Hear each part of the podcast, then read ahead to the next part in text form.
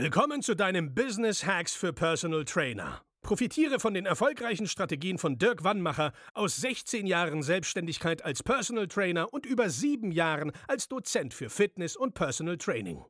Er hat sich seine Existenz in drei Städten von Null aufgebaut und weiß genau, wie es geht. Wir sprechen intensiv über alle Themen, die dein Business nach vorne bringen, zum Beispiel Kundengewinnung, Marketing und Verkauf, so dass auch du Stundensätze von 150 Euro netto oder mehr verdienst. Jetzt ist der richtige Zeitpunkt für dich gekommen, um endlich das Personal Training Business zu haben, das du verdienst. Und hier ist dein Coach, Dirk Wannmacher. So, heute in der Folge wollen wir uns damit beschäftigen, ja, welche drei Hauptausreden es gibt von Kunden, wenn sie in dem Moment nicht bei dir kaufen wollen und ja, wie du es dann schaffst, dass sie doch noch kaufen. Denn ähm, ich gehe davon aus, dass wenn der Kunde nicht bei mir kauft, dass es meine Schuld ist, nicht die des Kunden.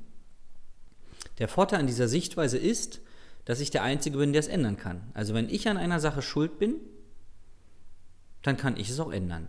Und diese Schuldzuweisung meinerseits sorgt nicht dafür, dass ich dann äh, traurig bin, oh Gott, ich bin an allem schuld, sondern einfach sagen, okay, das hat nicht geklappt und jetzt gehe ich an, in die Analyse, warum es nicht klappt. So, was sind denn die drei großen Ausreden, die ich mal mitgebracht habe? Zum einen, der Kunde sagt, es ist ihm zu teuer. Der Kunde sagt, er muss eine Nacht drüber schlafen. Oder der Kunde sagt, er muss mit seiner Partnerin, seinem Partner, äh, seinem Hamster darüber nochmal reden und meldet sich. Und wahrscheinlich kennst du mindestens eine dieser Ausreden, wenn nicht sogar alle drei. Was machen wir jetzt? Das Erste, was du machen solltest, wäre vorher dafür zu sorgen, dass diese Ausrede nicht kommen kann. So eine sogenannte Vorwandbehandlung oder eine vorgeschaltete Einwandbehandlung oder wie du es nennen möchtest. Wenn er jetzt sagt, er muss eine Nacht drüber schlafen, dann passiert bei vielen Trainern das, dass die ähm, sagen oder dass sie wissen, dass sie ja selber eine Nacht drüber schlafen wollen würden, über bestimmte Entscheidungen und dann Verständnis haben für den Kunden. Und das ist das Schlimmste, was dir passieren kann. Wenn du sagst, ja, verstehe ich, geht mir auch immer so, dann äh, hören wir uns einfach die Tage, ja, so ein Schwachsinn. Willst du dem Kunden jetzt helfen oder nicht? Die Antwort sollte ja sein und nicht ja, aber. selbst wenn du jemand bist, der eine Nacht oder zwei Nächte über Entscheidungen schläft, dann musst du es in dem Moment oder solltest es in dem Moment dem Kunden nicht sagen, weil dann verstärkst du das, was er gerade gesagt hat und du beweist ihm damit, dass du ihm glaubst. Weil meine Erfahrung sagt mir oder hat mir gezeigt, dass das nur ein Vorwand ist des Kunden. Weil er jetzt gerade raus will aus dieser Situation, weil er irgendwie gerade andere weil er irgendwas nicht zugeben will. Also sagt er, du pass auf, ich schlafe einfach Nacht drüber und melde mich. Weil es für ihn der easy way out ist. Und ähm, du hättest im Vorfeld einfach Folgendes abklopfen können. Du kannst sagen, pass auf, ich arbeite in meinem PT nur mit Leuten zusammen, die Entscheidungen treffen. Und zwar zügig. Dann kannst du das auch mehrmals wiederholen. Du kannst sagen, ey Mensch, gut, dass du die Entscheidung heute getroffen hast, mit mir zu trainieren. Und am Anfang des Probetrainings kannst du sagen, du pass auf, wir werden heute am Ende eine Entscheidung treffen. Bist du dabei? Wir entscheiden ja oder nein. Habe ich jetzt dein Ja? Weil du, du hast keine Zeit zu verschwenden. Also es geht nicht darum, dass der Kunde mal bei dir oder der Interessent mal bei dir vorbeikommt und mal guckt, was du da so machst mit ihm. Ja, das machen leider viele Trainer. Ja, dann zeige ich dir mal, was ich so mache und dann gucken wir mal, ob das für uns, also ob du dann Lust darauf hast, so ein Quatsch. Ja, das ist totaler Quatsch. Du zeigst nicht mal und ob er mal Lust hat, sondern du verbringst deine wertvolle Lebenszeit nur mit Leuten, die vorher die Entscheidung getroffen haben, sie schauen sich das an, um dann zu kaufen. Und davor, du bist wieder an erster Stelle. Du musst dem Kunden verbal und nonverbal kommunizieren, dass es hier kein, ich schaue mal vorbei und dann überlege ich mir das mal noch zwei Wochen Termin ist, sondern ich schaue mir das sehr gerne an, ich freue mich schon drauf, ich bin gespannt und danach gucken wir einfach, wie wir zusammenarbeiten, nicht ob wir zusammenarbeiten. Das muss rüberkommen. Das wäre der Idealfall. Und wenn du jetzt sagst, ja, Dirk, meine Kunden reagieren aber immer so und so, ich habe andere Kunden, dann liegt es zum Großteil an dir, wie du es kommunizierst und wie du deine Kunden auswählst. Weil ich weiß, Kunden reagieren ja auf das, was wir mit ihnen machen, wie wir mit ihnen reden. Und wenn du eine andere Kommunikation an den Tag legst, nämlich eine sehr viel striktere, dass es klare Spielregeln gibt, dann halten sich die Kunden auch daran.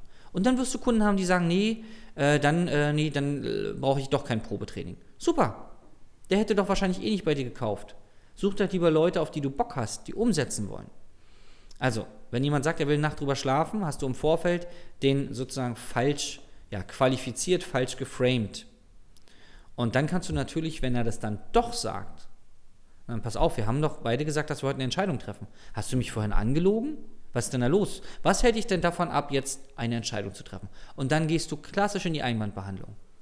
Und das können die meisten Trainer nicht, weil sie nämlich jahrelang Verständnis gezeigt haben für ihren Kunden und immer rumgeeiert haben. Und dann hast du halt auch so ein Business, nämlich ein Business, was rumeiert. Das ist der erste. Ich muss eine Nacht drüber nachdenken oder eine Nacht drüber schlafen, im Vorfeld abbügeln oder dann ganz klassisch in die Einwandbehandlung reingehen. Das zweite, es ist mir zu teuer. Auch da im Vorfeld von dir der Fehler, dass du nicht grob einen Rahmen abgesteckt hast. Der Kunde kann nichts dafür. Der Kunde kommt vielleicht aus dem McFit, ja, oder aus dem FitX oder CleverFit oder aus einem anderen Discounter und zahlt 19 Euro im Monat oder vielleicht mit Solarium 25 oder was es auch immer kostet. So, und jetzt denkt er sich, oh, ich treffe mich jetzt mit dem Personal Trainer. Hm, momentan zahle ich 20 Euro für den ganzen Monat. Ich wäre bereit, 100 Euro für ihn zu bezahlen im Monat. Das wäre schon das Fünffache. Weil der vielleicht gar keine Ahnung hat, was Personal Training kostet.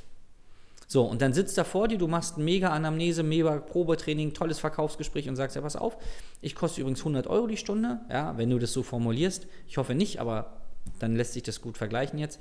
Und wir trainieren einfach zweimal die Woche. Das sind nur 800 Euro im Monat und dann äh, lösen wir dein Problem. Mindestzusammenarbeitszeit sind halt drei Monate. So. Und dann fällt der Kunde vom Stuhl. Einmal ist es jetzt wahrscheinlich mega unangenehm für den Kunden, weil er ist von 100 Euro für den Monat ausgegangen und jetzt willst du 800 oder selbst wenn du einmal die Woche mit ihm trainierst, 400 haben, also Vierfache. Das heißt, vielleicht hat er gar nicht das Geld oder er sagt sich, oh Mann, ich dachte, du kostet 100 Euro im Monat dass es ihm unangenehm ist, dass er so über dich gedacht hat. Das kann auch passieren. Auf jeden Fall kann es eine sehr unangenehme Situation für den Kunden sein. Kann Scham auslösen bei ihm. Und das Zweite, wenn er dann nicht kauft, weil er vielleicht das Geld wirklich nicht hat oder du nicht gut in Einwandbehandlung bist, dann kauft er nicht. Da hast du deine Lebenszeit verschwendet. Deswegen musst du das vorher grob abklären. Wie das genau geht, dafür gibt es Strategien. Nur du musst dir klar machen, dass der Kunde vorher meist nicht weiß, was du kostest. Selbst wenn du im Vorgespräch sagst, pass auf, ich treffe mich nur mit, mit dir, äh, wenn du jetzt den Preis weißt, ich koste 100 Euro die Stunde, der Kunde sagt ja.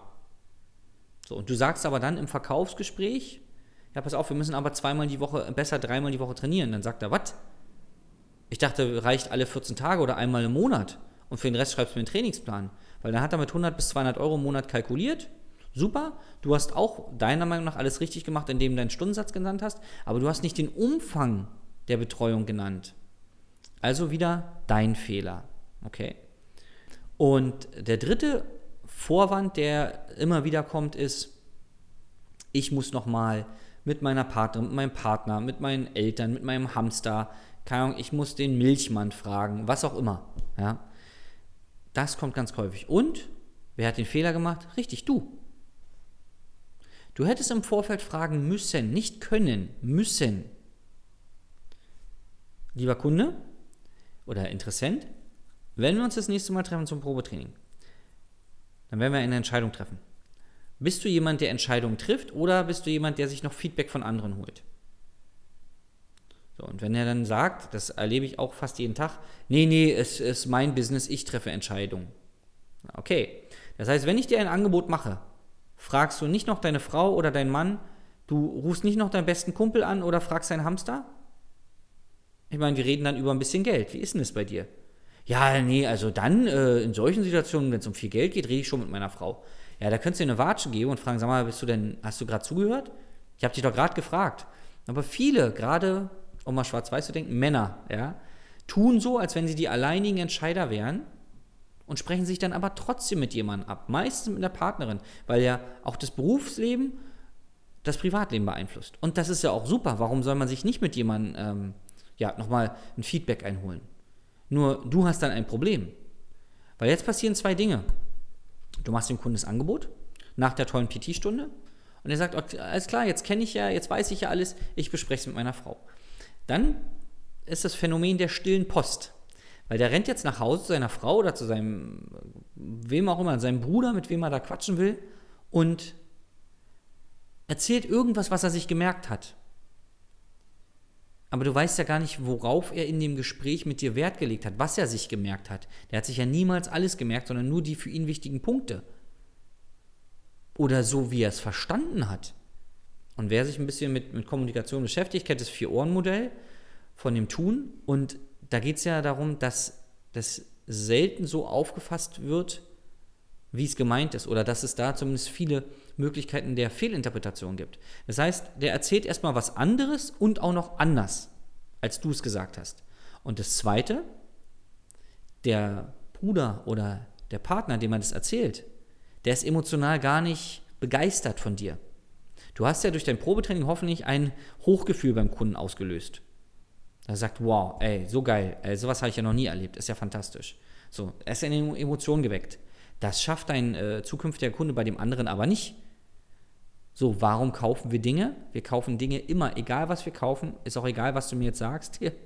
Egal was wir kaufen, es sind immer emotionale Gründe. Versicherung kaufen wir, weil wir Schiss haben, dass eine bestimmte Situation eintritt. Teure Handtaschen, teure Uhren, teure Autos kaufen wir, weil wir es toll finden. Der Golf bringt uns genauso nach Hamburg, wie der Porsche. Nur mit einem besseren Gefühl. Warum soll ich dann Porsche kaufen? Rational macht es gar keinen Sinn. Es ist ein tolles Gefühl. So. Und deswegen sollst du ja Gefühle wecken, wenn du etwas verkaufen möchtest. Emotionen. Deswegen werden ja in der Werbung werden oft irgendwelche Stars, die vom Publikum ja, äh, positive ähm, Gefühle auslösen, werden genommen, um bestimmte Produkte zu verkaufen. So, jetzt hat der andere aber, der, dein zukünftiger Kunde schafft es nicht, bei seinem Berater Emotionen zu wecken. Ergo, warum sollte er begeistert sein und sagen, Mensch, das ist aber eine geile Sache. Geil, Mensch, ich freue mich so für dich. Die Wahrscheinlichkeit, dass er einfach sagt, so einen Quatsch brauchst du nicht, ich motiviere dich selber. Und das habe ich oft als PT erlebt. Da hatten die Partnerin und der Partner gesagt, ey, ganz ehrlich, mit dem Essen, äh, ich koche dir da äh, schön die Sachen vor, dann brauchst du keinen Ernährungsberater. Und Sport, ey, ich trete dir schon in den Arsch. Aber die 1000 Euro im Monat, das äh, können wir eher für den nächsten Urlaub nehmen. Das kennst du doch bestimmt auch. Und es passiert nur, weil du vorher nicht genau gefragt hast. Und wie löst du die Situation jetzt? Du lädst den Partner, die Partnerin, den Berater mit zum Probetraining ein. Sollen sie einfach beide auf der Matte aufschlagen. Ist ein bisschen schwieriger zu, äh, zu äh, organisieren,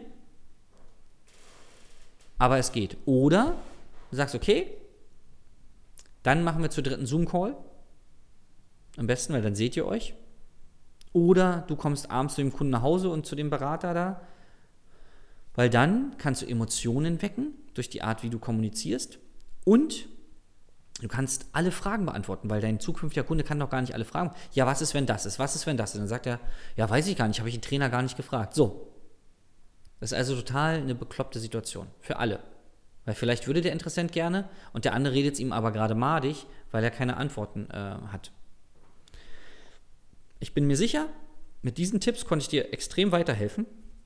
Und wenn du wissen willst, wie das auch für dich funktioniert, wie du schaffst, höhere Abschlüsse zu machen und mehr Umsatz zu machen, dann melde dich bei uns unter www.dirkwannmacher.de und bewirb dich für ein kostenloses Beratungsgespräch und dann schauen wir, wie wir die Strategien auch für dich anwenden können. Bis zum nächsten Mal, dein Dirk. Das war Business Hacks für Personal Trainer. Dein Podcast für den geschäftlichen Erfolg, den du verdient hast. Wenn du jetzt schon das Gefühl hast, dass du ein Stück vorangekommen bist, dann war das nur die Kostprobe. Willst du herausfinden, was wir zusammen aus deinem Business machen können? Dann schau vorbei auf www.dirkwannmacher.de und buche dir einen unverbindlichen Termin. In diesem Gespräch schauen wir, ob und wie wir dir weiterhelfen können und erstellen eine Strategie für dich, wie du dein Ziel erreichen kannst. Denn auch du brauchst jemanden an deiner Seite, der dir sagt, wann du was machen sollst, um richtig voranzukommen. Das ist wie bei deinen Kunden. Sie buchen auch einen Spezialisten. Dirk Wannmacher hilft Kunden in Deutschland, Österreich und der Schweiz dabei, mehr als 10.000 Euro pro Monat als Personal Trainer zu verdienen. Sicher dir am besten noch heute deinen Termin unter www.dirkwannmacher.de.